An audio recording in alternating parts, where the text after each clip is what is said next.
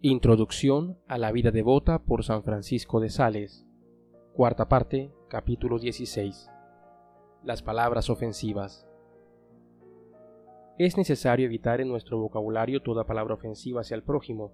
Jesús decía que quien le diga raca o estúpido a otro merece ser procesado.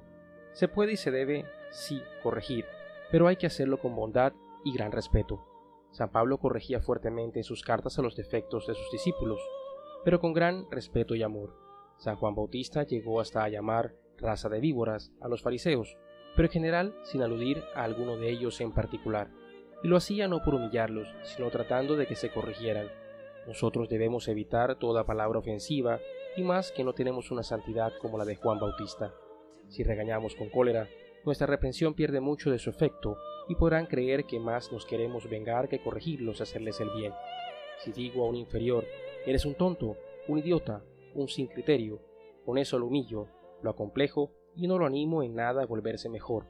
Y el provecho que voy a obtener será muy poco, pero si los corrijo con bondad, con cariño y amabilidad, no perderé su amistad y sí lograré que se vayan corrigiendo de sus errores.